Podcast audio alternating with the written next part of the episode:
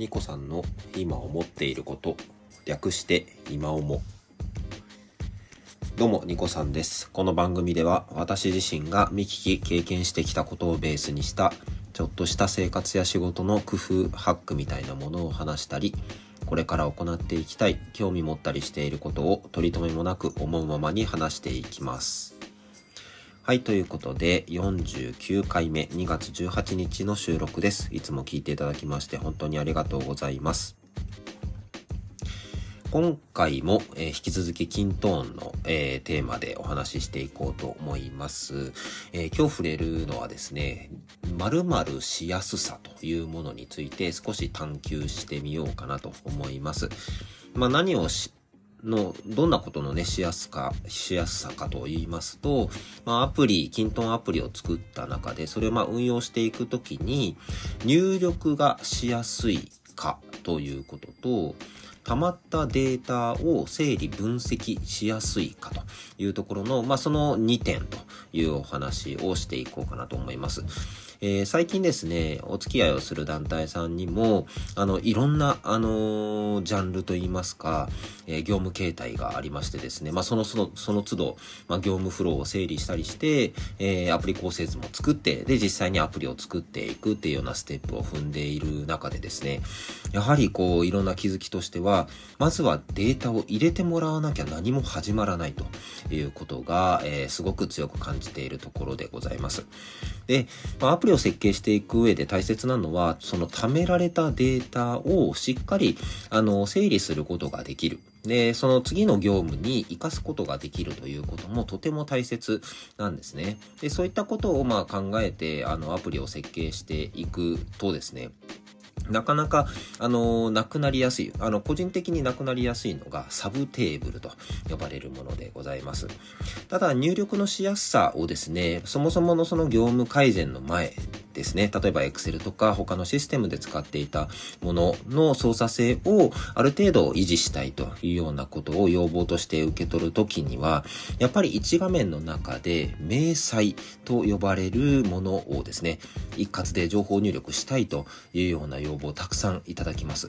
で、まあいろいろこう、まあ根掘り葉掘りしていきながら、まあどうにかこう、例えば1レコードで作ることができないかということもちょっと探ったりはするんですけども、やっぱりあの、これは1画面面で明細レベル全部入れられるといいよねということに落ち着けてテーブルを使うこともしばしばございます。ここは入力のしやすさを担保するということで、しっかり、あの、まずは入れてもらうことで、えっ、ー、と、業務を進めていくというプロセスを大切にする、した結果がテーブルを活用するというものにつながっていたりします。とはいえですね、あの、キントーンを使っている方々は、重々ご理解いただいているかもなんですけども、まあ、テーブルにすることによって、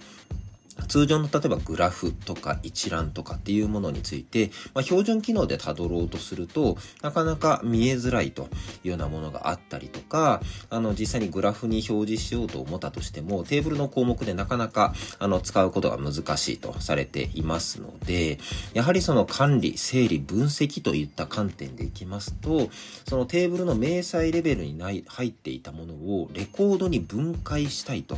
いう、あの、希望がよく出てきますね。で、レコードに分けていくことによって、まあ、グラフとかクロス集計とかっていうのも非常にしやすくなったりもしますので、はい。じゃあ、まあ、結果的にはですね、まあ、それを、こう、アプリを分けましょうというような話になるんですけども、じゃあ、その分けた上でですね、せっかく入力してもらったものをまた別のアプリに入れるんですかとか、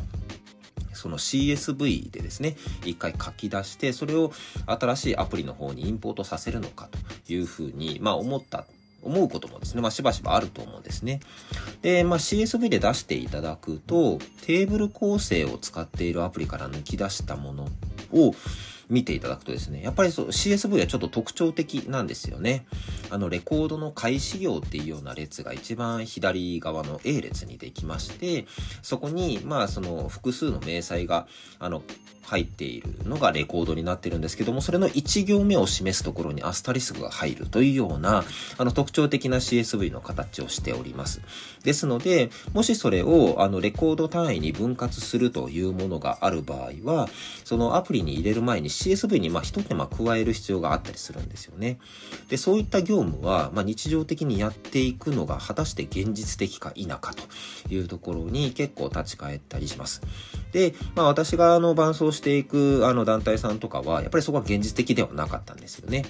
やっぱりその CSV に出した後にいろいろこうメンテナンスをするということ自体をどれだけこうスリムにできるかというところも一つ改善のポイントだったので、ここであの私自身があの活用させていただいたのは、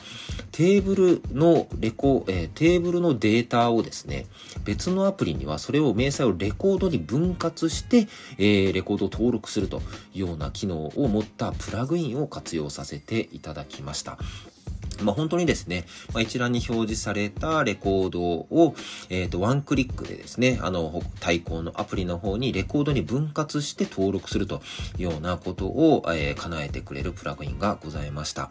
で、ちなみにですね、まあ、その、仮に、あの、テーブルを分割、レコードに分割して登録するアプリの名前を明細アプリというふうに名付けるとするならば、その明細アプリの方で、どのレコード番号にその分割したものが入ったんですか？というようなものを、しっかりですね、そのテーブルを持っているアプリの、えっ、ー、と、テーブルの中にですね、持たせることができるんですね。で、これで何ができるかというと、そのテーブルの明細1行と、明細アプリの1レコードが紐づくという形になるので、値の更新をすることも可能になってくるんですよね。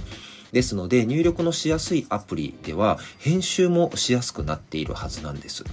で、それに紐づいて、明細アプリ、コピーされた明細アプリの方も連携して、えー、レコードが更新されるという形になりますので、まあ、いわゆるなんか疑似的な一つのアプリで管理しているようにも見えるという形になります。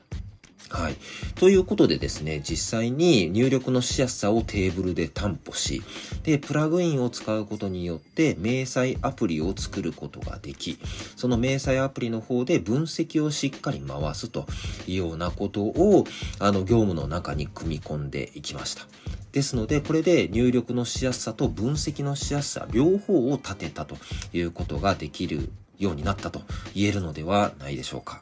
まあもちろんですね、そのテーブルで持たせた上でも同じアプリの中で、えっ、ー、と、そこの、まあテーブルの明細をですね、何らかの形でまとめるというような手段、様々あると思います。ただ今私がですね、たどり着いた、えー、手段の中で一つご紹介するとしたら、テーブルを使った入力しやすいアプリと、それを分、分解して、え分析しやすくする明細アプリというような二つの構成をプラグインでつなぐ。はい。なんかこういうものがですね、少しヒントになればいいなというふうに思っておりますので、ぜひご参考になさってください。